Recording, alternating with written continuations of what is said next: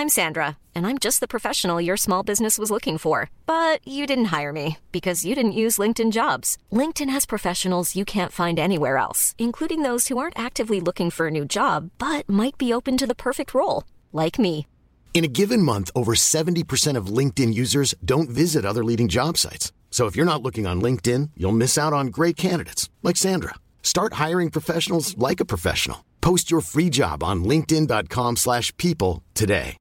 When you make decisions for your company, you look for the no-brainers. And if you have a lot of mailing to do, stamps.com is the ultimate no-brainer. It streamlines your processes to make your business more efficient, which makes you less busy. Mail checks, invoices, legal documents, and everything you need to keep your business running with stamps.com. Seamlessly connect with every major marketplace and shopping cart. Schedule package pickups and see your cheapest and fastest shipping options from different carriers. With rates up to 89% off USPS and UPS rates. And with the stamps.com mobile app, you can take care of mailing and shipping wherever you are. Make the same no-brainer decision as over 1 million other businesses with stamps.com. Sign up with code program for a 4-week trial plus free postage and a free digital scale. No long-term commitments or contracts. That's stamps.com. Code program.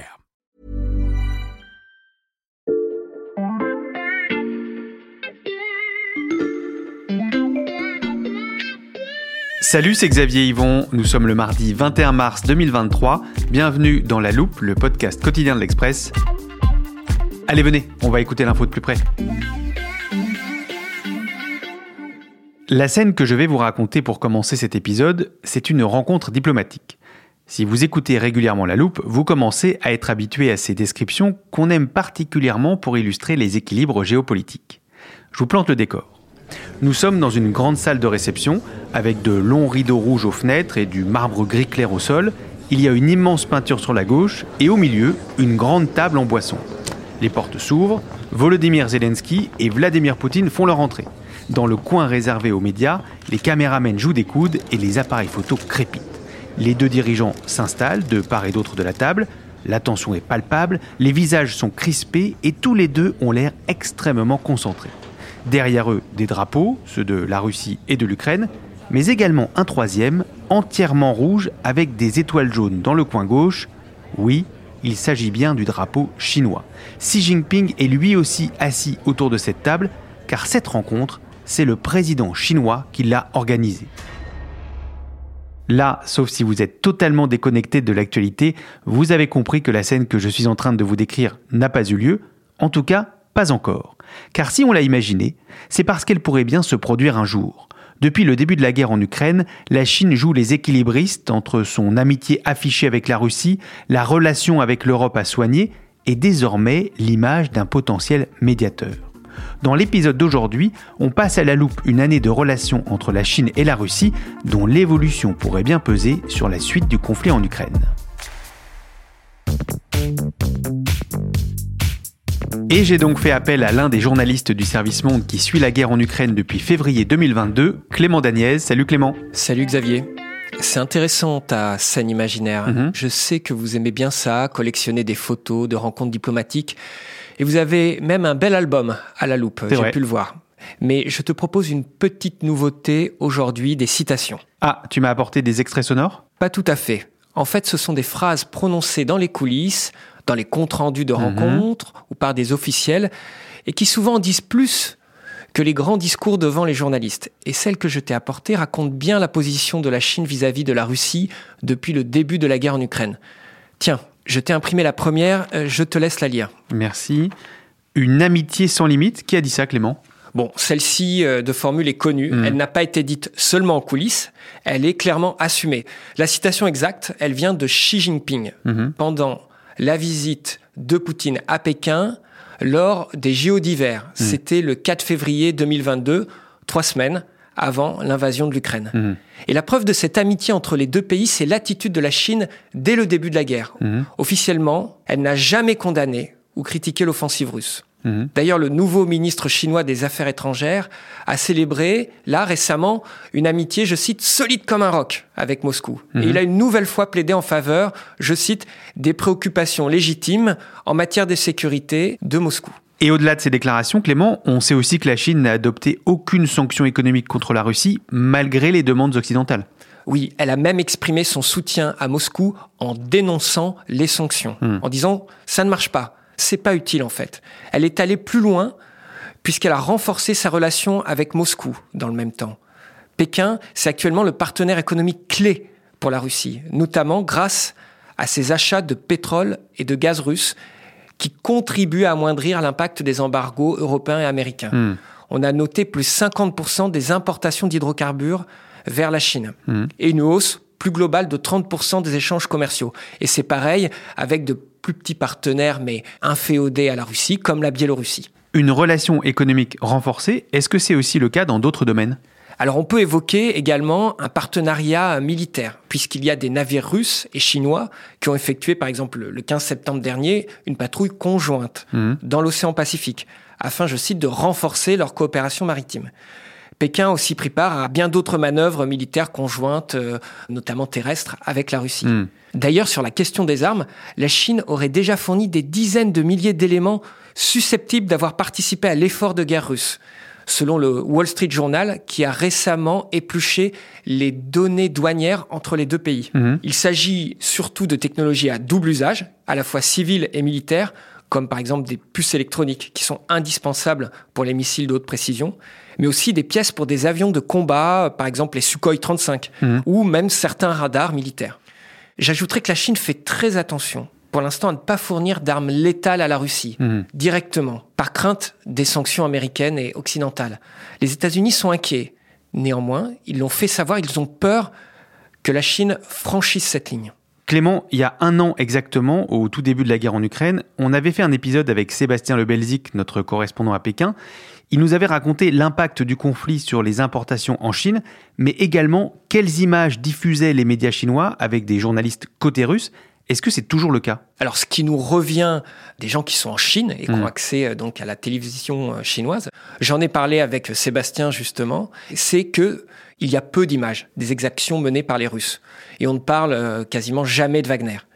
Les gens ne sont pas hyper concernés en Chine par cette guerre. Les médias ne sont pas trop sur le terrain de la guerre et beaucoup plus sur les aspects diplomatiques. Ils insistent par exemple sur les livraisons d'armes de l'OTAN à l'Ukraine, hmm. mais aussi sur la crise économique qui frappe l'Europe. D'ailleurs, la Chine reprend totalement à son compte la propagande russe qui rejette la responsabilité de cette guerre sur l'OTAN et les États-Unis. Et elle dénonce toujours le suivisme des Européens, hmm. présentés comme des laquais des Américains.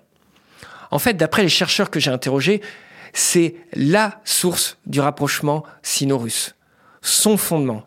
Ils ont identifié une menace commune, un ennemi commun, c'est les Américains et l'Occident et plus particulièrement leur modèle libéral, démocratique, où l'on peut critiquer le pouvoir en place, ce qui est totalement inadmissible pour eux et ce qui pourrait mettre à mal les fondements de leur exercice du pouvoir. Donc ils ne partagent pas une idéologie, mhm. mais c'est une convergence d'intérêts politiques puissants qui les réunit. On peut donc dire que l'alliance entre la Russie et la Chine se fait en réaction à l'alliance des États-Unis avec l'Europe. Alors il faut que je précise, Xavier, que ce n'est pas vraiment une alliance. Mhm la citation de Xi Jinping, c'est bien amitié. Et ce n'est pas tout à fait la même chose. C'est pas vraiment un mariage. À peine un pax, plutôt un concubinage ponctuel. Je note la métaphore, merci Clément. Et tu vas voir que cette amitié, elle a finalement des limites, parce qu'après avoir affiché son soutien à la Russie, la Chine mise désormais sur, tout du moins en public, la neutralité.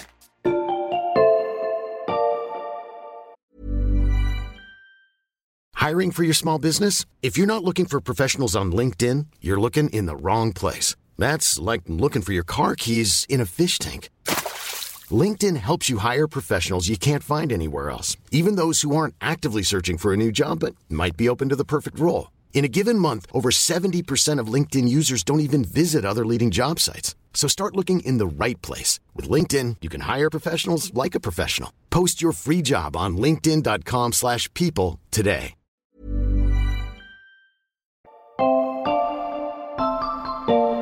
Clément, tu m'as promis des citations pour raconter un an de relation entre la Chine et la Russie, alors quelle est la suivante? Alors c'est celle-ci, tu vois, Mhm. et elle est signée Vladimir Poutine. Je lis Nous expliquerons en détail notre position. Et pourquoi tu as choisi cette phrase du président russe? Alors, elle est euh, particulièrement intéressante parce que même si elle a l'air de rien, comme ça, euh, on ne comprend pas très bien euh, ce qu'il veut dire, elle raconte quelque chose d'important. Cette phrase, elle a été prononcée en septembre Mhm. à Samarcande lors d'un sommet où il y avait notamment la Chine, la Russie et l'Inde. Et elle montre que Poutine a ressenti le besoin de se justifier, et on était euh, devant les caméras, Euh, parce qu'en coulisses, il s'est certainement fait taper sur les doigts par Xi Jinping et Modi, qu'il retrouvait pour la première fois depuis l'invasion. Mhm. Et ça, ça montre en- un peu en sous-main la position de la Chine qui dit qu'elle veut rester neutre. Et comment la Chine montre cette neutralité? Alors déjà, la Russie a demandé à plusieurs reprises des armes à la Chine depuis les premiers mois de la guerre. Mhm.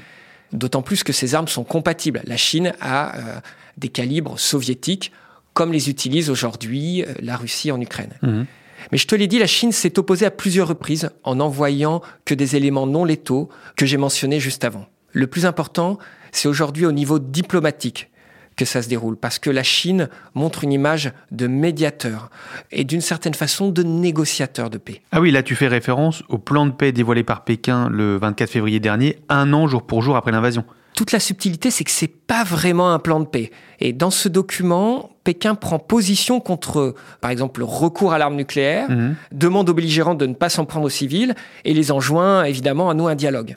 C'est 12 points qui doivent mener à des pourparlers. Mais ce plan, est-ce qu'il pourrait vraiment aider à résoudre le conflit? Alors pas tout à fait, parce que euh, bah, sur cette douzaine de points, il n'y a pas de mécanisme pour implanter euh, ces positions, les Mhm. faire respecter, ce qui est quand même un, un élément crucial.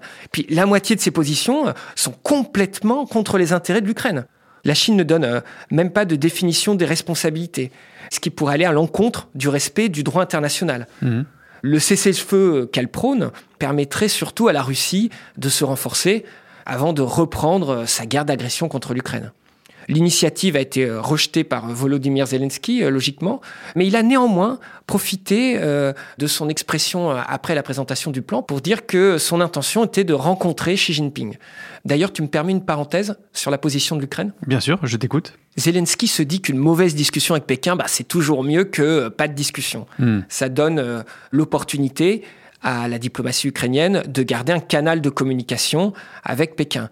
Et puis, ça peut contribuer, même si c'est en toute petite proportion, à, à ce que la Chine ne donne pas des armes à la Russie. Fondamentalement, la stratégie de l'Ukraine, c'est de ne pas détériorer la relation à la Chine, ou en tout cas, que ça ne vienne pas de. Merci Clément pour cette précision. Mais si la Chine ne propose pas de véritable solution, pourquoi dévoiler ce plan de paix? Il faut regarder tout ça depuis la position de Pékin. Mhm. C'est-à-dire fondamentalement contre les États-Unis. L'objectif pour Pékin, c'est toujours d'apparaître comme responsable, une puissance responsable, sans faire quoi que ce soit qui aille dans le sens de Washington. Mhm. Ça permet de maintenir ce discours euh, qui est omniprésent au quotidien en Chine, mais qui est aussi porté euh, vers l'étranger, euh, vers ce qu'on appelle aujourd'hui les pays du Sud. Mhm. Ça vise à montrer que les Américains sont irresponsables, sont à l'origine d'un désordre international, alors que la Chine, elle, est une puissance responsable. Donc si je te suis bien Clément, la position de Pékin n'est pas devenue réellement neutre. Exactement. D'ailleurs, Xi se trouve en ce moment à Moscou pour 48 heures de visite chez son ami Poutine. Et on a pu voir euh, son arrivée avec une poignée de main chaleureuse devant les caméras, avec un Poutine très souriant. D'ailleurs, tout ça démontre euh, bah, qu'ils se connaissent très bien et que visiblement ils s'apprécient. D'ailleurs, Poutine appelle Xi pour son anniversaire et vice-versa. Mm. Car il y a une forme de loyauté personnelle qui unit euh, Poutine à Xi depuis une décennie. Mm. C'est révélateur, d'ailleurs, qu'il ne se déplace euh, qu'à Moscou pour parler à Poutine, alors que dans le même temps, Zelensky, lui, doit se contenter d'une visioconférence. Je me permets de revenir à la question des armes. Tu nous as dit Clément que la Chine fournissait une aide pour le moment non létale, mais est-ce que ça pourrait changer? Alors ce serait évidemment une étape euh, significative si ça devait arriver, parce que la Russie, elle a besoin d'armes. Mm. Toutefois, on imagine mal la Chine envoyer du matériel euh, évolué, des armes offensives euh, prêtes à l'emploi à la Russie. Ça détruirait complètement sa neutralité, euh, même si elle est de façade, euh, voilà, qu'elle affiche euh, depuis des mois. En outre, une telle décision entraînerait à coup sûr une réaction forte des Occidentaux. Hmm.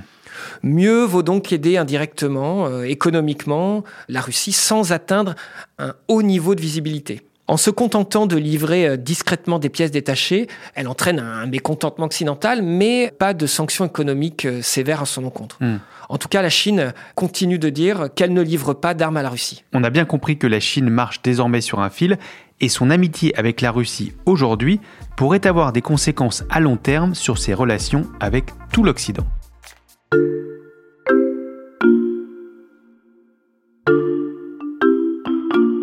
Xavier, je te donne notre dernière citation. Enfin, il y en a deux. Mhm. Elles sont récentes, elles datent de fin février et elles viennent du nouveau ministre des Affaires étrangères chinois, Qin Gang. Ok, je lis. Nous demandons aux pays concernés de cesser au plus vite de jeter de l'huile sur le feu. Et la deuxième? Tiens, la voilà, est prononcée par le même Qin Gang. Nous continuerons à promouvoir le dialogue de paix et à chercher la sécurité commune. Pourquoi tu as choisi ces deux citations et surtout ensemble?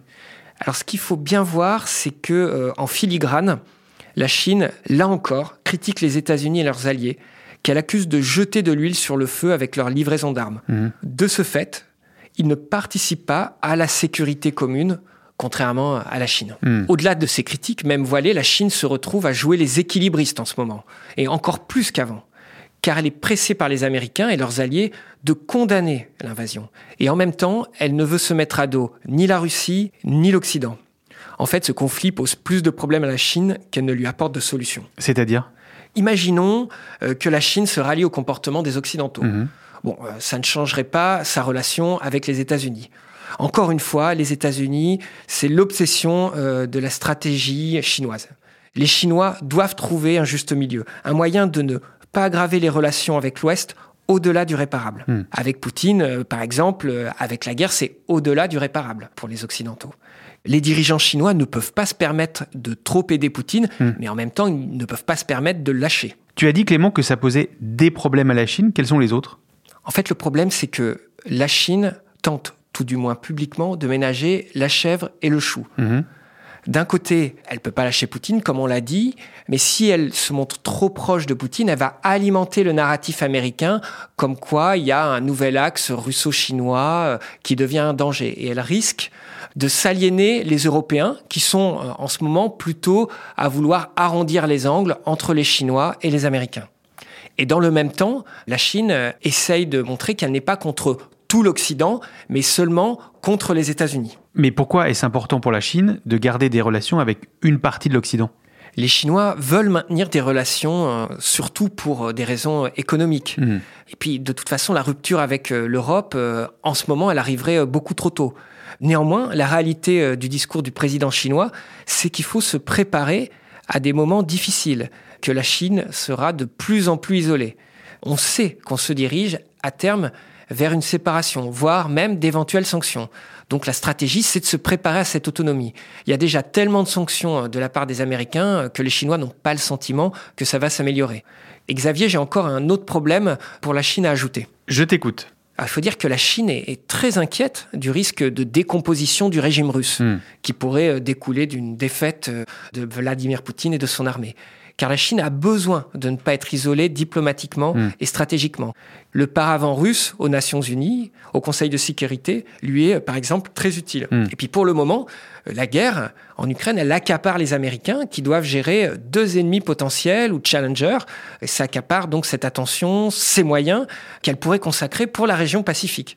Mais euh, quand la guerre s'arrêtera, les Américains vont pouvoir se concentrer bien plus sur la zone asiatique que sur l'Europe. D'abord parce que les Européens vont dépenser plus pour leur défense, Mhm. et ensuite parce que la Russie risque de sortir affaiblie, ce qui permettra aux Américains de réallouer euh, des moyens militaires ailleurs. Justement, il y a un autre problème qu'on avait évoqué dans notre épisode d'il y a un an, c'est Taïwan, qu'on compare à l'Ukraine. Oui, les généraux chinois euh, suivent évidemment de très près la façon dont la guerre se déroule. Hmm. Par exemple, si la guerre éclaire dans les premiers jours de l'invasion, en Ukraine, ça avait marché, ça aurait fait les affaires de la Chine. Hmm. Car euh, de l'avis des spécialistes, l'un des scénarios privilégiés en cas de volonté de reprendre par la force Taïwan, Hmm. c'était justement euh, une guerre éclair. Or, le fiasco de la Russie pour faire euh, rapidement tomber euh, l'État ukrainien, ben, ça a décrédibilisé cette idée d'une blitzkrieg. Cette arme a disparu. Tout le monde a vu qu'il suffit de tenir un peu, de tenir plusieurs semaines, plusieurs mois pour avoir le soutien international. Merci Clément, grâce à toi, on a bien compris pourquoi la Russie pouvait être une amie un peu encombrante pour la Chine. À bientôt. Merci Xavier, à bientôt. Clément Dagnès, journaliste au service Monde. Pour suivre toute l'actualité de la guerre en Ukraine, je vous recommande, chers auditeurs, d'aller lire ses articles sur l'express.fr. L'abonnement numérique est à 1 euro le premier mois. Et pour ne rater aucun des nouveaux épisodes de La Loupe, tous les matins dès 6h, pensez à nous suivre sur votre plateforme d'écoute, par exemple Spotify, Apple Podcast ou Castbox. C'est là aussi que vous pouvez nous laisser des étoiles et des commentaires qu'on regarde avec attention. Cet épisode a été écrit par Charlotte Barris, monté par Ambre Rosala et réalisé par Jules Cro. Retrouvez-nous demain pour passer un nouveau sujet à la loupe.